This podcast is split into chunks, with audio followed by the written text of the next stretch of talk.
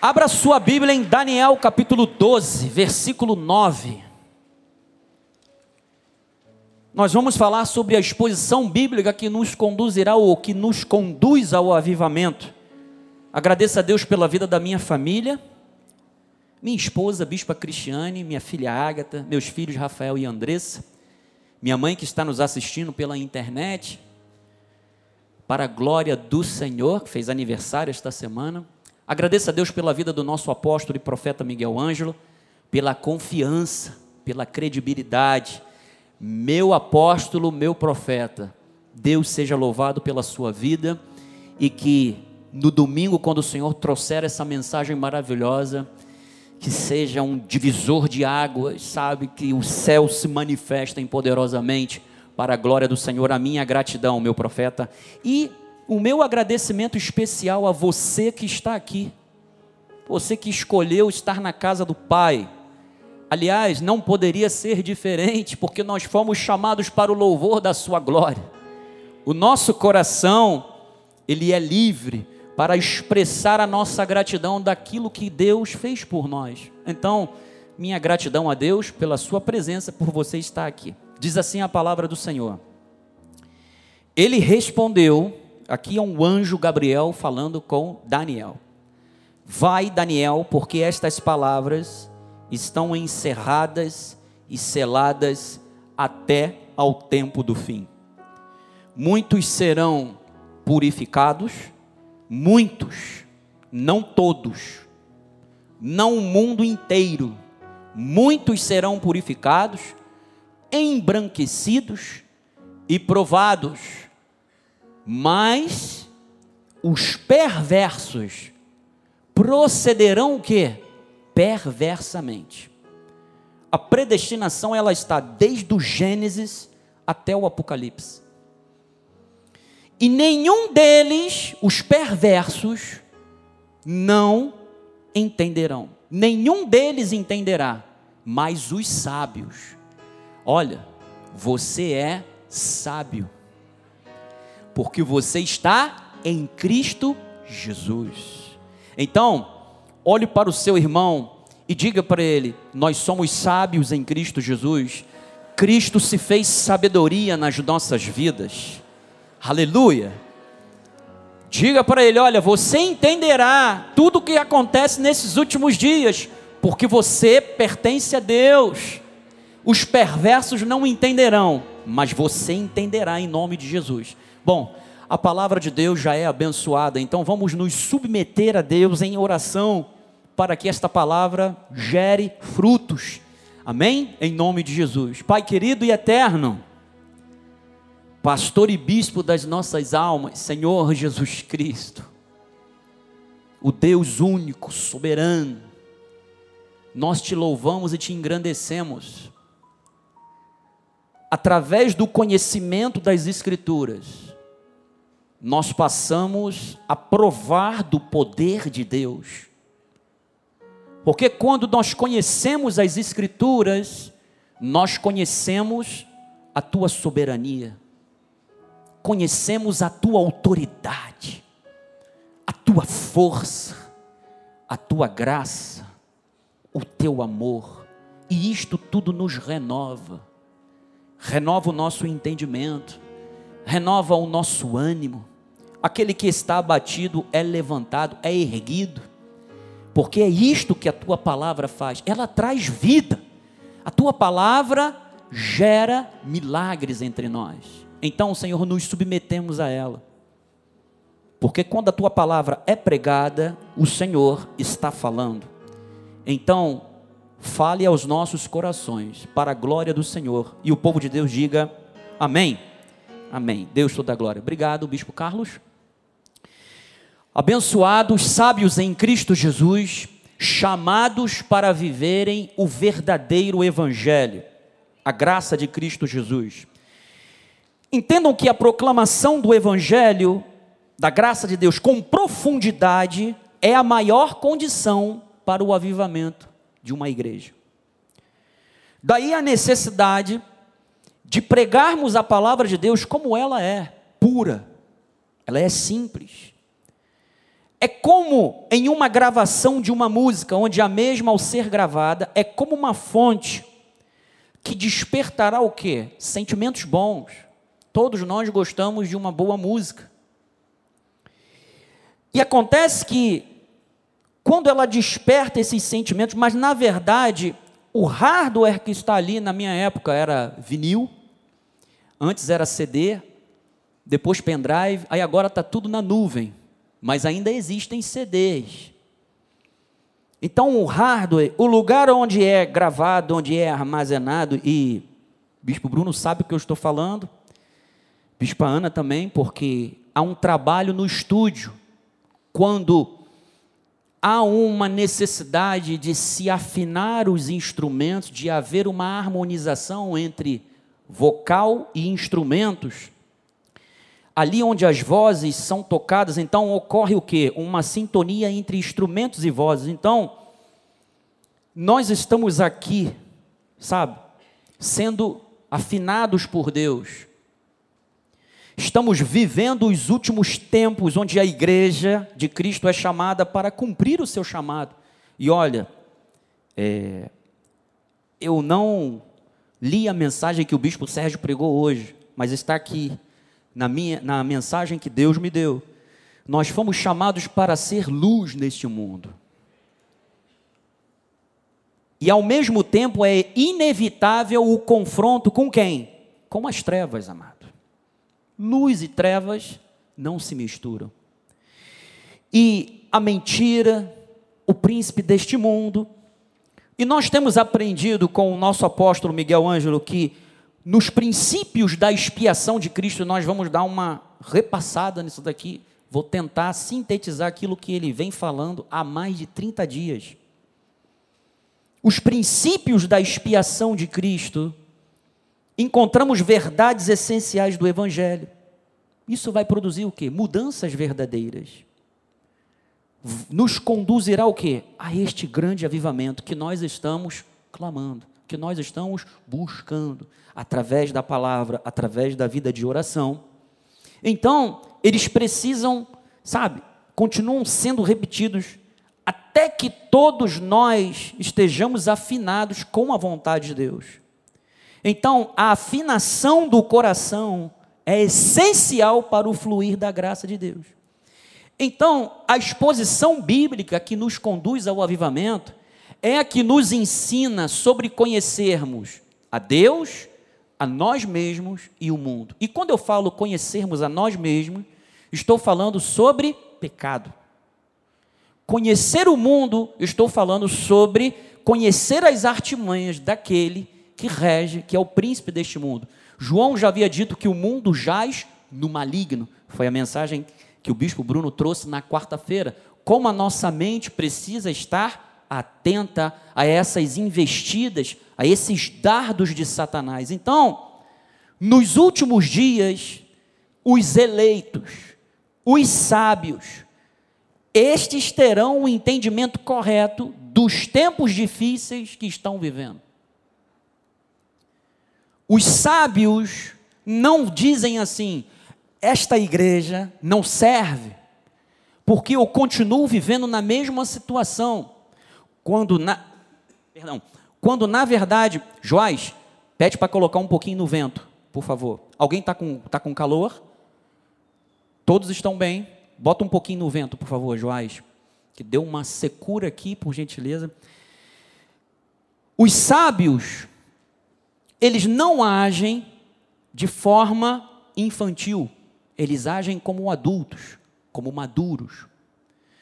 Eles não colocam a culpa, como disse o bispo Sérgio hoje pela manhã, dos seus problemas nas outras pessoas ou na igreja e muito menos em Deus.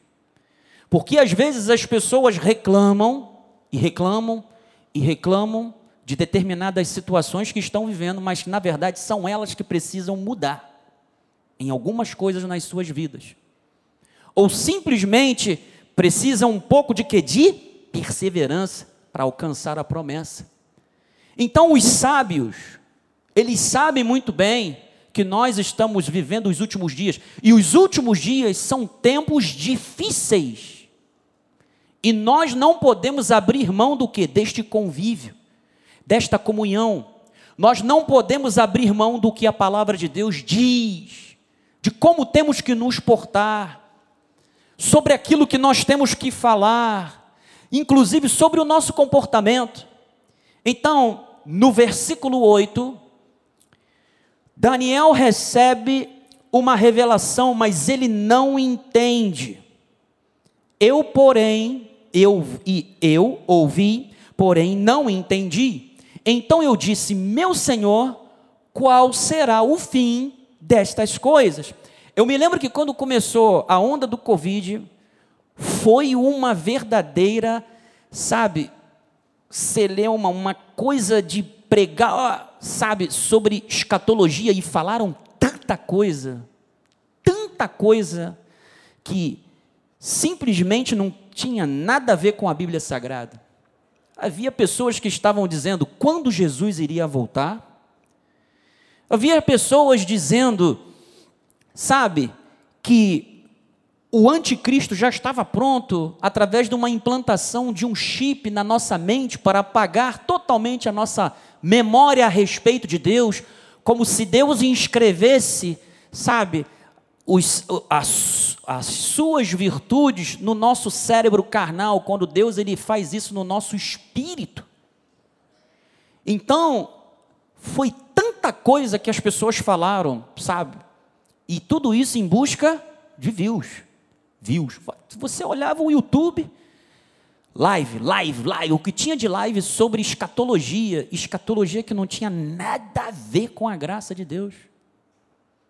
E eu me lembro que na época, ah, teve alguém que disse que Jesus ia voltar, se eu não me engano, em julho, no meio do ano, acho que foi em 2020 ou 2021, 2020, que Jesus ia voltar no meio do ano. Então, tudo isso porque estão procurando beber de uma água que não é uma água pura, não é uma água cristalina. Eu sei que a escatologia, ela traz o quê? Simplesmente ela traz dúvidas, mas ela não traz curiosidade. Ele pergunta sobre os estágios finais desse tempo do fim. Quais as evidências de que esses dias estão chegando ao seu término? E ele recebe a resposta no versículo 9, de que essas palavras estão encerradas e seladas até o tempo do fim. Versículo 9 ele disse: Ele respondeu: Vai, Daniel, porque estas palavras estão encerradas e seladas até o tempo do fim. Ou seja, o que foi revelado terá o seu cumprimento no tempo do fim. Isto porque a profecia escatológica, ela não nos foi dada a fim de satisfazer a nossa curiosidade mas para nos trazer a manifestação do que? Da fé. E também nos sustentar na fé. O objetivo da profecia não é alimentar essa curiosidade escatológica, mas nos preparar para entender, em primeiro lugar, que Deus ele é soberano e ele está no controle de tudo. Independentemente de dias difíceis, porque os últimos dias é isto. Jesus falou sobre o princípio de Deus. Você pega Mateus 24, vai até 20, 24, 25, 26, 27, e Jesus está falando só sobre o que aconteceria nos últimos dias: rumores de guerra, pragas. Ele falou também sobre lares divididos. Não é somente nação contra nação, mas também de lares divididos. Então, os perversos, versículo 10, Joás. Muitos serão purificados, embranquecidos e provados, mas os perversos procederão perversamente. Então o que, que acontece? As tribulações que vêm às nossas vidas, vêm para quê? Para nos fortalecer nessa fé. Os sábios entendem que tribulação, e ninguém gosta de tribulação, nem eu gosto de tribulação, ninguém gosta. Quem disser que ama tribulação, me ensina a receita, porque é um pouco complicado. Mas a tribulação, ela tem um proveito. E a Bíblia diz que Deus, ele, às vezes, ele tem que refazer o vaso. E às vezes refazer o vaso é quebrar ele, mas da mesma massa fazer outro. Então, muitos serão embranquecidos, muitos serão provados. Agora, o perverso, ele procederá o quê? Perversamente. E nenhum deles entenderá, mas os sábios entenderão. Então, os perversos não terão entendimento. Mas a igreja de Deus receberá discernimento e compreensão do que está acontecendo. A igreja receberá discernimento e compreensão para entender o seguinte: Jesus está voltando. Eu tenho que pregar a palavra. Discernimento para o quê? Para o azeite que está na lâmpada não se comportando como uma virgem nécia, mas como uma virgem o quê? Prudente. Os últimos dias para nós são dias em que nós temos que nos apegarmos em Deus, orarmos e temos que cumprir o nosso chamado e a nossa missão, que é o quê? Pregar a palavra. Então, A igreja receberá discernimento e compreensão, ela entenderá que a profecia é uma fonte de consolo para o povo de Deus, trazendo a seguinte mensagem: o Senhor conduz o seu povo à vitória. Então, a necessidade que nós temos de conhecer a Deus e de nos autoconhecermos. Jó capítulo 42, versículos de 1 a 6. Jó, que não pecou com a sua boca, e humanamente não estava entendendo o porquê do seu sofrimento. E Jó queria que Deus falasse com ele o que é que estava acontecendo. E aí foram três amigos que, a princípio, falaram: a respeito de Deus, mas não falaram exatamente aquilo que era correto. E aí o que, que acontece? Deus se revela a Jó. E ele diz: Onde é que você estava quando eu criei, sabe, os céus, a terra, as constelações, onde eu assentei, sabe, as estrelas no seu firmamento? Onde você estava? Ou quem foi que fisgou o Leviatã pelo nariz? Onde é que você estava? E depois de tudo isso, Jó caiu em si. E respondeu Jó ao Senhor: Dois Jóis. Bem sei que tudo podes. E nenhum dos teus planos pode ser o quê? Frustrado. Então, Deus, como soberano, ele conduz o seu povo à vitória.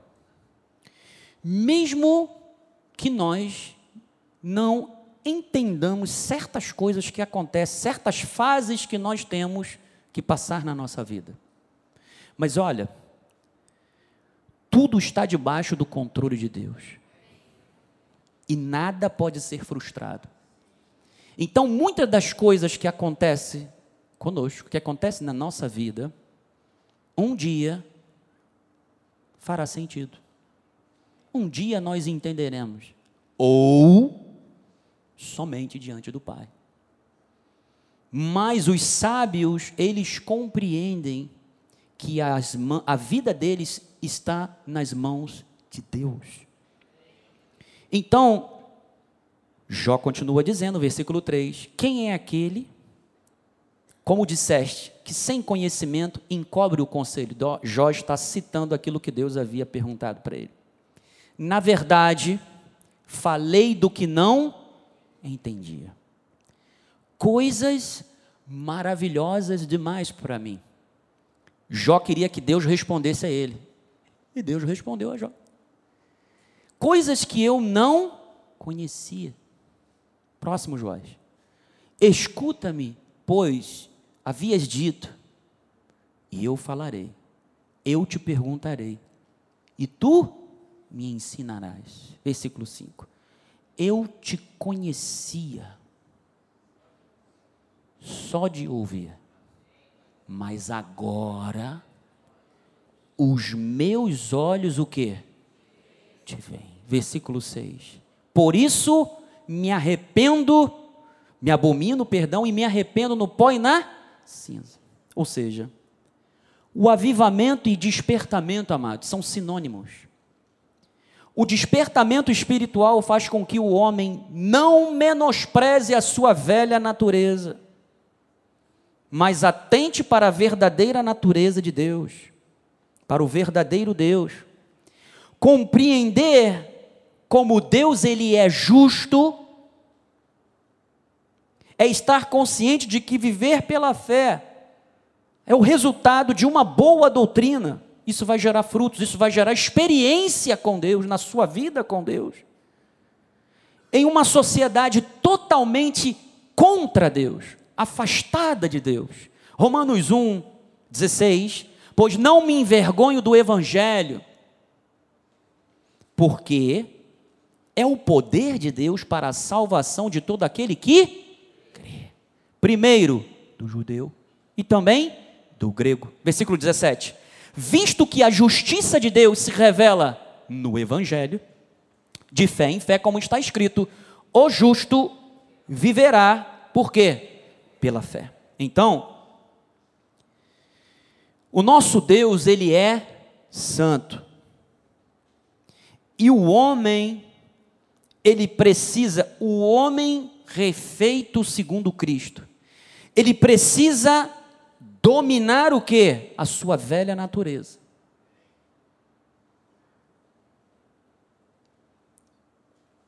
Não adianta você pedir a Deus para matar a sua carne. Pedir a Deus para matar a sua carne é uma eutanásia, é você pedir a própria morte. Quando Deus virou-se para Caim e falou: Olha, o pecado jaz, bate a tua porta. O que, que ele falou? Cabe a você o quê? Dominá-lo. Todos nós somos novas criaturas, somos vitoriosos por Cristo Jesus, somos abençoados, mas o velho homem está aqui.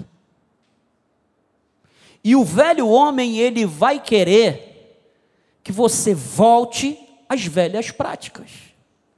Ele vai querer que você fique com um pé em Deus, no reino de Deus, e um pé no mundo. Mas Deus, ele é um Deus santo. E algo que a lei era impossível de fazer em Cristo Jesus, nós temos a capacidade, que é viver uma vida santa. Quando Cristo ele fala, eu não vim revogar a lei, eu vim cumpri-la. Eu vim dar o verdadeiro sentido de Deus para a vida do homem. Como é que se obedece a Deus? E 2 de Coríntios 3,17, Paulo fala: Ora, o Senhor é o que? O Espírito. E onde está o Espírito do Senhor? Aí é o que? Liberdade. Versículo 18. E todos nós, Paulo inclusive está incluso, com o rosto desvendado, contemplando como por espelho a glória do Senhor. Somos o que? Transformados de glória em glória na sua própria imagem, como pelo Senhor o Espírito. Então, a obra que o Espírito Santo faz em nós é contínua. Ele nos conduz a essa santidade requerida por Deus. E o que, que acontece? Os reformistas, eles entenderam o quanto o ser humano é dependente de Deus. E o ser humano não poderia confiar na sua própria carne. Então, em Deus de usar a sua graça para com ele. O homem não é um atrativo em si para Deus. O homem não tem, sabe, boas ações para que Deus se agrade dele por si próprio. A salvação não é por obras. Quando eu tenho um bom comportamento, uma boa caminhada, uma boa jornada, é porque o Espírito Santo está trabalhando na minha vida.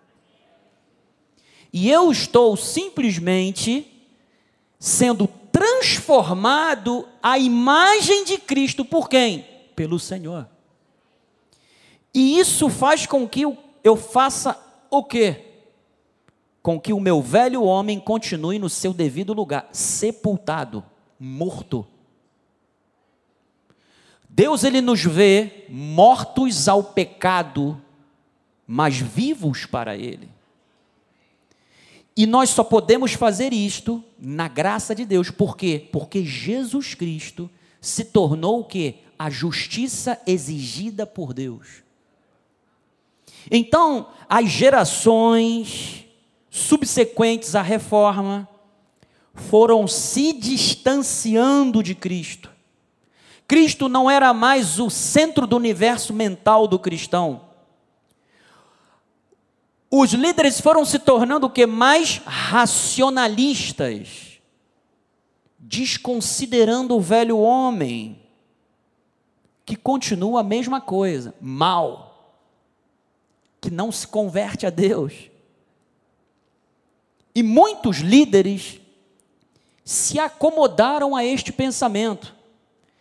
Tanto que no final do século XIX, D.L. Moody decidiu concentrar a sua mensagem na verdade de que Deus, ele é amor. Olha o racionalismo entrando dentro da igreja. E ele começou a diminuir a menção sobre o inferno e a ira de Deus. E o que, que aconteceu? Simplesmente essas mensagens, esses pontos da mensagem ficaram inaudíveis. Qual é a consequência disso? Veio a sentimentalização de Deus em todas as áreas da igreja. E o liberalismo teológico se aproveitou disso daí. Então, hoje, nas igrejas, em algumas igrejas, o que, que você vê? Jesus sendo tratado como um namorado. O sentimentalismo. Aba, Abinha querido, deixa eu deitar a minha cabeça no teu colo, eu quero chorar.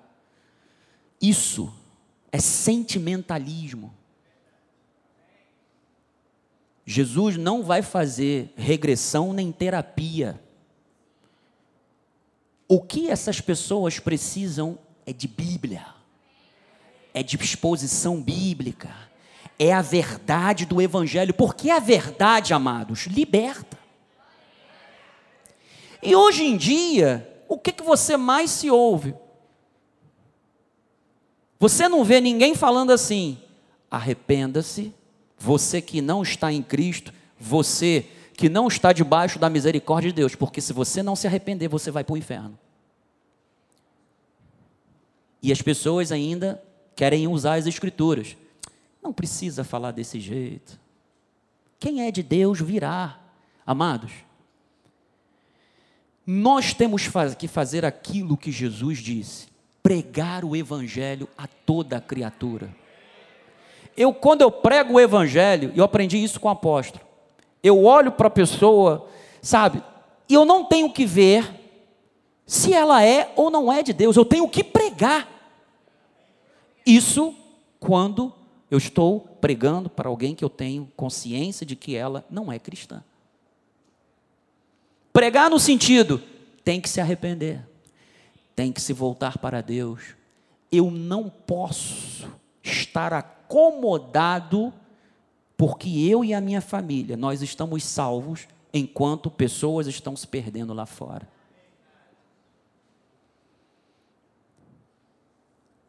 E Paulo, sabe, falou em Romanos 8, E quando as pessoas passam a ver o evangelho dessa forma, com sentimentalismo, elas podem, elas acabam incorrendo em marcionismo, que era um cidadão que rejeitava a soberania de Deus, sabe, que dizia que haviam dois deuses, um do Antigo Testamento e um do Novo. O do Antigo Testamento era um dermiúgo, e o Deus do Novo Testamento, que era bom, mandou Jesus para ajeitar tudo aquilo que o Deus do Antigo Testamento havia feito.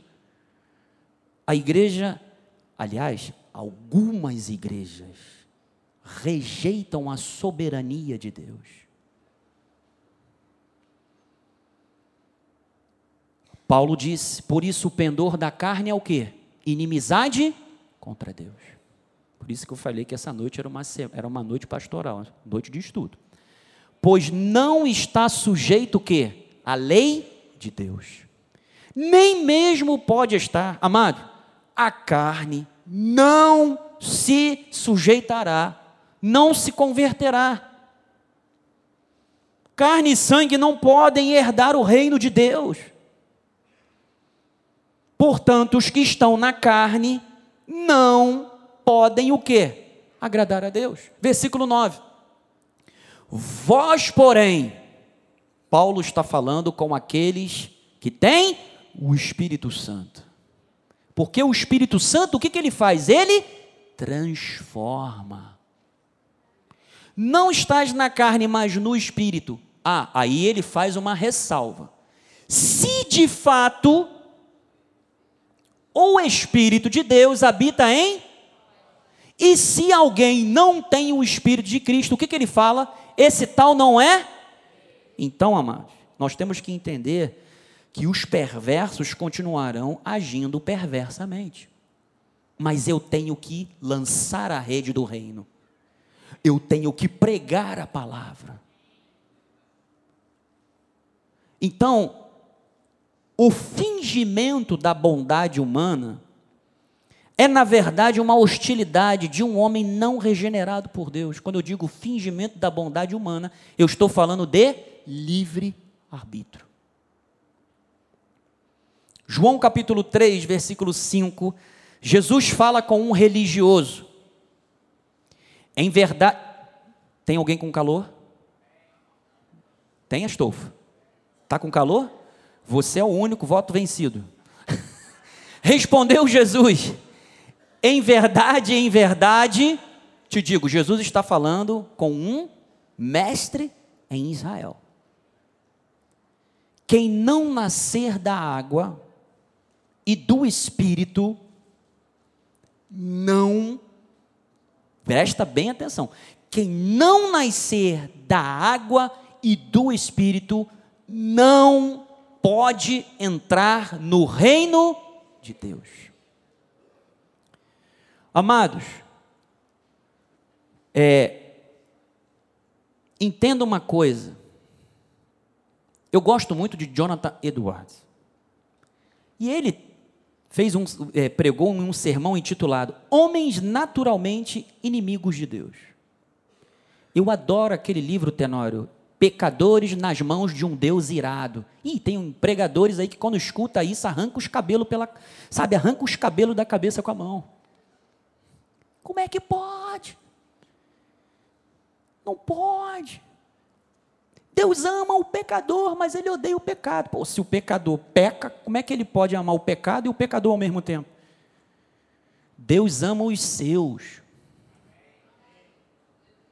Os seus os perversos continuarão agindo de forma perversa. E como é que eu tenho que tratar o meu próximo? Como se ele fosse um eleito.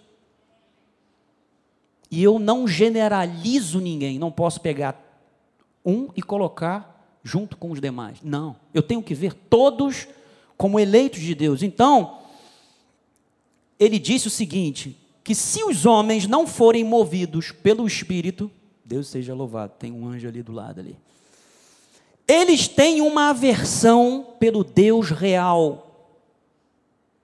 Um desejo incontrolável de quebrar o que? Suas leis e uma tendência constante de quê? De julgar a Deus. Então o livre-arbítrio do homem só vai levá-lo para longe de Deus. Ao estarmos em Cristo, a nossa vontade tem que estar submetida ao próprio Cristo. E Jesus continua falando com Nicodemos: o que é nascido da carne é carne. Mas o que é nascido do espírito é o quê? Espírito. Próximo. Não te admires de eu te dizer, importa-vos nascer de novo. O vento sopra onde quer, ouves a sua voz, mas não sabes de onde vem nem para onde vai. Assim é todo o que é nascido de quê? Do Espírito. Próximo Joás.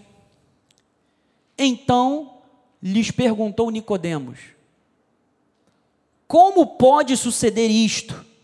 Acudiu Jesus: Tu és mestre em Israel e não compreendes estas coisas, a genuína conversão tem que vir da exposição da palavra de Deus. Então, Romanos 7,15, Paulo ele fala algo interessante do que a carne pode fazer na vida de uma pessoa porque nem mesmo compreendo. Olha só, ele não disse, olha o que, que o diabo me induz a fazer. Ele disse, porque nem mesmo compreendo o meu próprio modo de agir, pois não faço o que prefiro, e sim o que detesto. Próximo. Ah, ora, se faço o que não quero, consinto com a lei que é o que? Boa. Próximo Joás. Isso. Neste caso, quem faz isto já não sou eu, mas o que? O pecado que habita em quê? Em mim. É por isso que você tem que se conhecer. E quando eu digo que você tem que se conhecer, significa que você não pode dar brechas para as tuas fragilidades, que todos nós temos. Porque eu sei que em mim, isto é, na minha carne, não habita o que? Bem, bem nenhum, pois o querer o bem está em mim, por, não, porém o que o efetuá-lo. 19. Porque não faço o bem que prefiro, mas o mal que não quero, esse faço. Versículo 20. Mas se eu faço o que não quero, já não sou eu quem faz, e sim o que? O pecado que habita somos nós que temos que dominar a nossa carne. Então, as pessoas se esqueceram de que Deus ele é amor, mas Deus é o que? Justiça. Deus ele usa de misericórdia, mas Deus também o que? Se ira. Ah, não está na sua apostila não, mas Romanos 11, 22, você pode escrever aí, é, eu já gravei, mas assim, eu vou ler porque a palavra de Deus é maravilhosa. Considerai, pois, a bondade e a severidade de Deus. Para com os que caíram, Paulo está falando sobre os gentios e Israel. Ele fala sobre a oliveira brava e a oliveira boa. E ele está falando do posicionamento dos gentios no que diz respeito ao agora, ao hoje, porque os judeus foram endurecidos para que nós fôssemos enxertados na oliveira, na oliveira boa, que são os judeus, para que desfrutássemos das promessas de Israel, mas principalmente para que fôssemos adotados como filhos de Deus. Então ele está dizendo: considerai, pois, a bondade e a severidade de Deus, para com os que caíram, severidade mas para contigo a bondade de Deus. Agora olha só, se nela permaneceres, de outra sorte, tu também serás o quê? Cortado. Isto significa o quê? Que Deus ele é santo.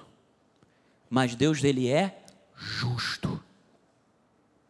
Então nós não podemos ignorar. Joás, pede para ligar um pouquinho, por favor, que eu já estou começando a ver o, os abanos, por gentileza, tá?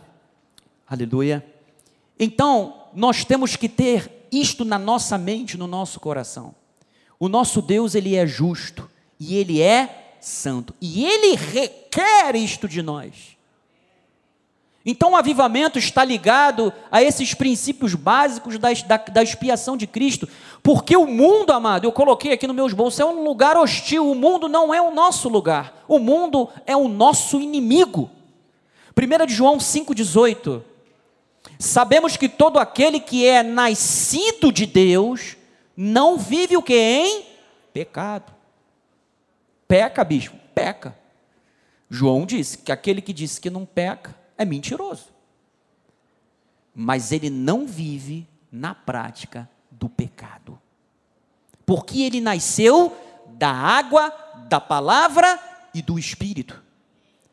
Então ele diz: Antes, aquele que nasceu de Deus o guarda e o maligno não lhe toca. Isso tem que trazer segurança para você, meu amado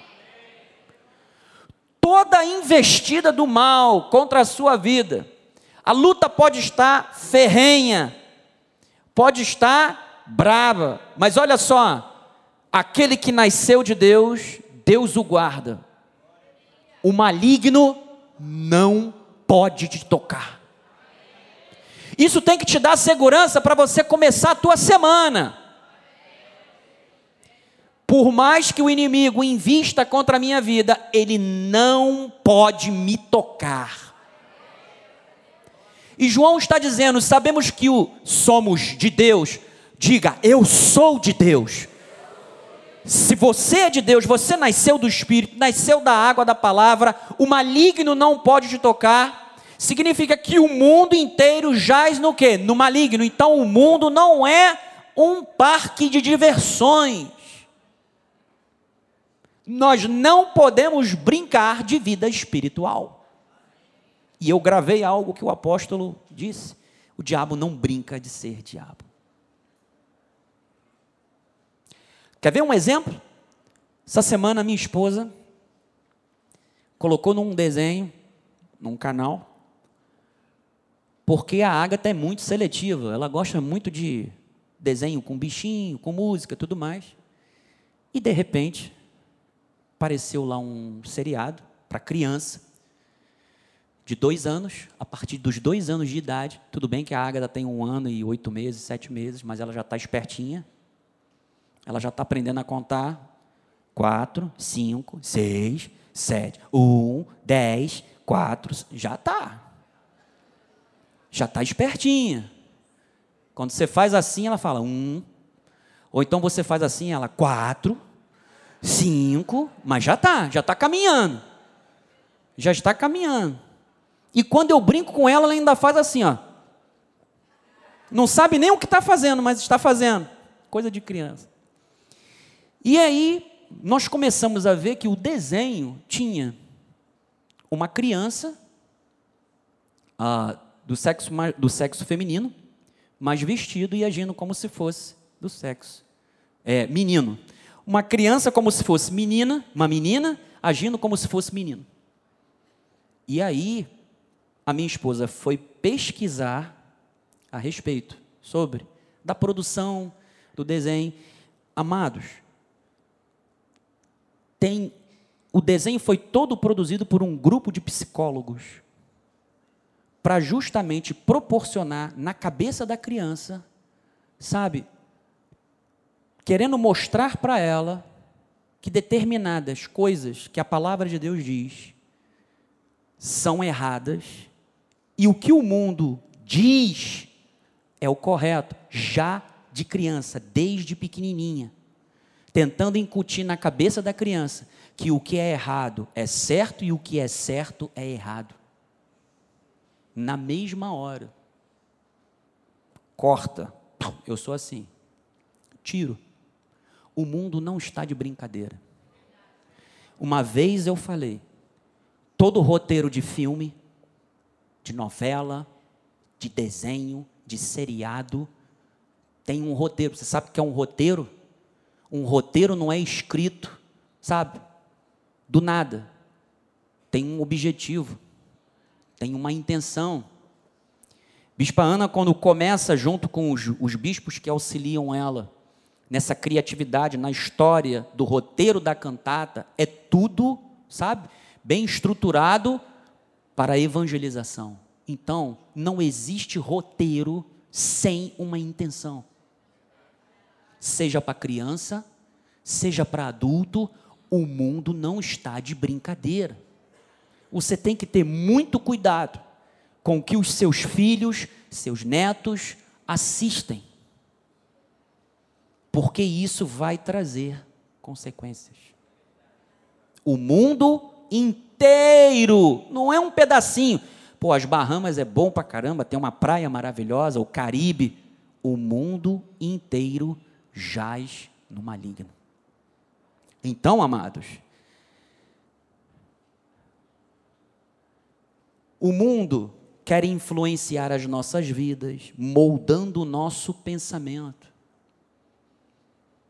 Ele quer moldar a nossa motivação. Então, essas atenuantes vão condicionar o que? O nosso comportamento.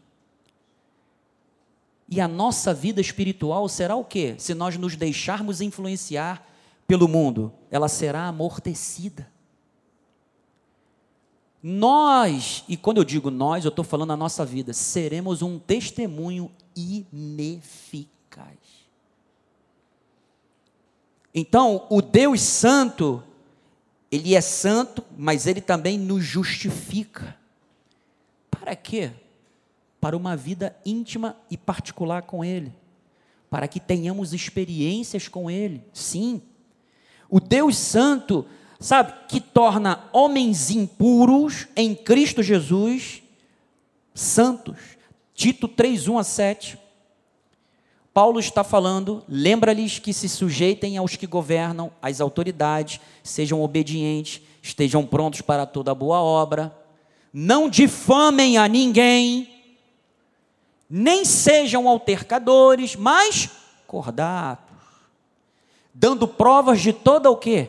cortesia, ou seja, gentileza, para com todos os homens, pois nós também, outrora, olha o que, que nós éramos: nécios, desobedientes, desgarrados, escravos de toda sorte de paixões e prazeres, vivendo em malícia e inveja, odiosos e odiando-nos uns aos outros, quando, porém, tem um divisor de águas.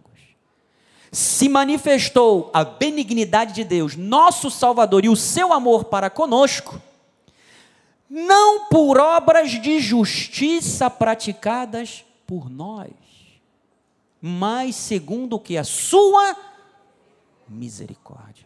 O que, que ele fez? Olha a água. Ele nos salvou mediante o lavar regenerador e renovador de quem? Do Espírito Santo. Que ele derramou sobre nós o que? Ricamente. Por meio de quem? Jesus Cristo, nosso Salvador. Sete. A fim de que, justificados por quê? Por graça, nos tornemos seus herdeiros. Segundo a esperança da vida eterna. Então, a graça nos santifica para uma vida de pureza, começando pela nossa forma de pensar, na nossa mente, regenerando nosso ser totalmente de forma única. A regeneração produz em nós uma nova mentalidade de arrependimento, de rompimento de cada área carnal conformada aos padrões do mundo. John Owen já havia dito: o vigor e o poder da vida espiritual dependem da mortificação do pecado. Quando o velho homem quer voltar para o papel que ele tinha, quer reassumir o seu lugar ou tomar ou re, reaver o seu espaço, quando o crente não mortifica as obras da carne, o que, que acontece? O cristão, ele sai da vontade de Deus e ele passa a transitar em um território perigoso que é o território do inimigo. E amados, nós não podemos abusar da misericórdia e da graça de Deus. Por favor, perdão pela expressão tosca, mas Deus não é um banana. Porque tem pessoas que pensam que só porque Deus é amor e é misericórdia e vão esticando a corda. Só que chega um momento em que a misericórdia do Senhor passa a dar lugar o quê? A justiça de Deus. Porque nós, como eleitos de Deus, nós estamos sujeitos a quê? Disciplina, correção e açoite. E Paulo falou: se estáis sem disciplina, sois o quê? Bastardos. E Deus disciplina os seus filhos. Então, Cristo é a justiça que nos aproxima de Deus. Romanos 10, 1. Irmãos, a boa vontade de meu coração, já estamos caminhando para o final. E a minha súplica a Deus a favor deles são para que sejam o quê? Salvos. Paulo está falando dos judeus, de Israel. Porque lhes dou o testemunho de que eles têm o quê? Zelo por Deus, porém não com entendimento. Então, a verdadeira exposição bíblica que nos conduzirá ao avivamento é aquela que nos dá a consciência de que nós somos novas criaturas, somos abençoados, estamos assentados em lugares celestiais, mas nós não damos brecha para o inimigo. Antes, nós mortificamos os feitos da carne pelo espírito.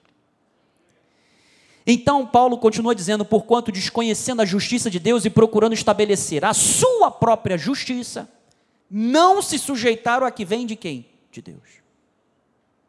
Porque o fim da lei é Cristo, para toda a justiça de todo aquele que crê. Então, amados, a justiça decorre da fé em Cristo Jesus. Deus, ele nos aceita como justos por causa da justiça de Cristo em meu favor.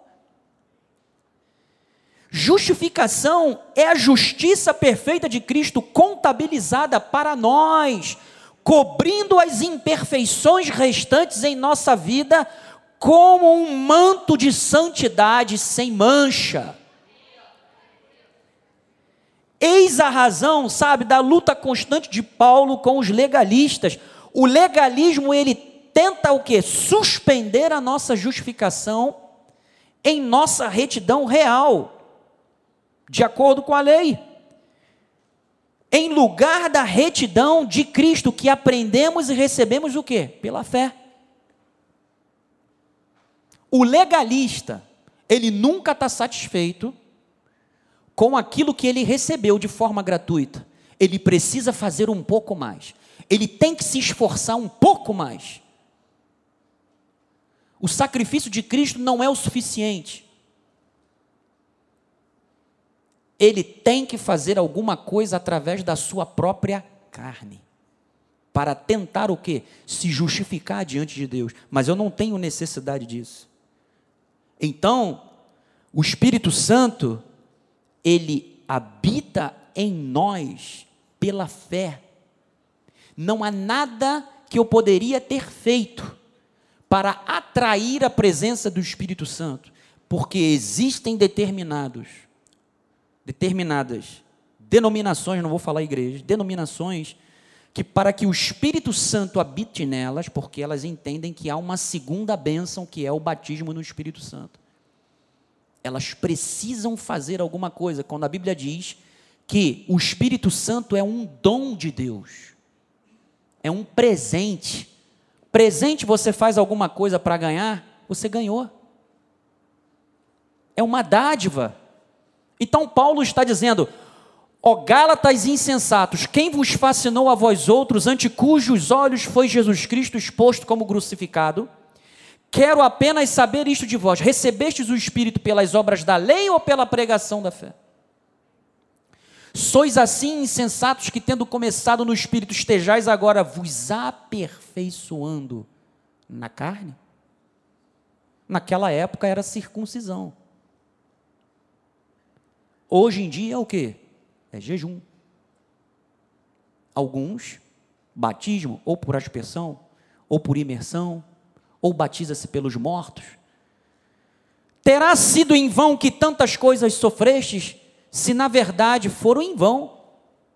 Aquele, pois, que vos concede o Espírito e que opera milagres entre vós. Agora, olha só, como é que os, qual é, sabe, a ação do Espírito Santo. O Espírito que opera milagres entre vós, porventura o faz pelas obras da lei ou pela pregação da fé? É pela pregação da fé. Então o Espírito Santo habita em nós pela fé, ele nos fortalece, ele nos ensina a depender de Cristo, ele, sabe, fazendo em nós, fazendo com que nós vivamos em santidade para Deus. Nós não podemos deixar de reconhecer a presença real do Espírito Santo. Aliás, muitas pessoas vivem de qualquer forma porque elas ignoram quem está dentro delas, que é o Espírito Santo. O Espírito Santo não comunga com uma vida declarada e assumida propositalmente de erro. Não, ele não comunga com isso. Você o entristece. Foi o que o bispo Sérgio pregou hoje. 1 de Tessalonicenses 5, 23, 24. Não apagueis o espírito, não desprezeis as profecias, orai sem cessar. Então, o Espírito Santo, sabe, ele nos faz, nos traz um relacionamento pessoal e íntimo com Deus. Ele busca o compartilhamento dos pensamentos de Deus e a luz para o nosso dia. Agora, o Espírito Santo nos dá uma vida de autoridade. E aqui, a minha primeira passagem de autoridade, eu poderia colocar, sabe, que ele nos deu poder para pisar a cabeça da serpente e tudo mais, mas eu vou te dar a maior autoridade que Deus pode dar na sua vida. Gálatas capítulo 5, versículo 16. Digo, porém, andai no Espírito, e jamais satisfareis o que? A concupiscência da carne. Então, é andar no espírito, é viver a liberdade que Cristo te concedeu. É autoridade, sabe para quê, amado? Para fazermos as missões. Atos 1, 6 a 8. Então os que estavam reunidos lhe perguntaram: Senhor, será este o tempo em que restaures o reino a Israel? Parece a mesma pergunta de Daniel, né? Respondeu-lhes: Não vos compete conhecer tempos ou épocas que o Pai reservou pela sua exclusiva autoridade. Então, a oração para dependermos de Deus. 1 de Tessalonicenses 5,17. Orai sem cessar. Por quê? O homem espiritual ele fica mais forte, amado. Oração é um dos maiores exercícios espirituais depois da leitura bíblica e da meditação bíblica. Quando o crente ora frequentemente com o seu espírito, sua eficácia espiritual aumentará grandemente. Preste atenção, Deus só mudará situações sem respostas em prol das nossas orações. Portas fechadas se abrirão a partir do momento que eu, em oração, me entregar a Ele para entender a Sua vontade seu querer, pois a oração energiza a nossa fé em Deus, porque a fé, Leonard Ravenhill já havia dito, é o músculo que levanta o peso, amado. E Deus exige fé de nós, Hebreus 10, 35. Não abandoneis, portanto, a vossa, não abandone a tua confiança gerada pelo Evangelho. Não caia, sabe, no conto da sereia. Estou ouvindo, eu, olha, eu ouvia muito isso quando eu comecei na minha jornada cristã como adolescente. Eu estou ouvindo essa conversa de que Jesus vai voltar, ó, há muito tempo, e ele vai voltar, amado. Mas os sábios entenderão, os perversos não entenderão. Mas você sabe, você entende. Então a igreja sempre esteve, perdão, sempre esteve reunida em oração. E não há nenhuma diferença nos dias de hoje. Quando nós oramos juntos, nós estamos manifestando a autoridade da igreja como corpo de Cristo. Mateus 16, 13. Indo Jesus, já estamos terminando, para os lados de Cesareia de Filipe, perguntou aos seus discípulos: Quem diz o povo ser o filho do homem? Jesus está perguntando: O que, que as pessoas estão dizendo? Quem eu sou? Eu quero saber. E eles responderam: uns dizem João Batista, outros Elias e outros Jeremias ou algum dos profetas. Aí agora a pergunta de Jesus: Mas vós, continuou ele, quem dizes que eu sou? Quem é Jesus para você? Você tem falado de Jesus para alguém? Quem ele é para você? Qual é o significado de Jesus na sua vida? Qual é a importância que Jesus tem na sua vida? E vocês? Quem vocês dizem que eu sou? Eu quero ouvir vocês falarem. E Jesus, dia a dia, nos pergunta: para você, quem eu sou? Você tem entendimento de quem eu sou? E aí, Pedro, porque os sábios entenderão, diz assim: Tu és o Cristo, o Filho do Deus vivo. E aí, Jesus então lhes disse: Bem-aventurado és, Simão Barjonas, porque não foi carne e sangue que tu revelaram, mas meu Pai que estás nos céus. Nós precisamos da revelação da palavra de Deus. Para que as pessoas, ao nos perguntarem: quem é Jesus para você? O que, que Jesus fez na sua vida? E você totalmente alinhado com essa palavra, tem muitas pessoas que não vão nem te perguntar, mas vão já te responder, porque elas veem Jesus na sua vida. Elas vão falar: Nossa, você é uma pessoa de fé, mesmo sendo perseguido dentro dessa empresa, sabe? levando culpa por algumas coisas que você não teve participação ou que você não teve, sabe, autoridade ou direta, mas você, sabe, não se revoltou, você se manteve tranquilo. Isso sabe o que é? Você sendo transformado pelo Senhor, o Espírito. Então, para terminar, Paulo, por isso é que eu disse que os sábios entenderão, 1 de Coríntios 1, 30 31, para terminarmos, a bispa Cristiane fará a oração final e entregará a bênção apostólica. Guarde esse versículo no seu coração. Mas vós sois dele você não é mais dono de si mesmo.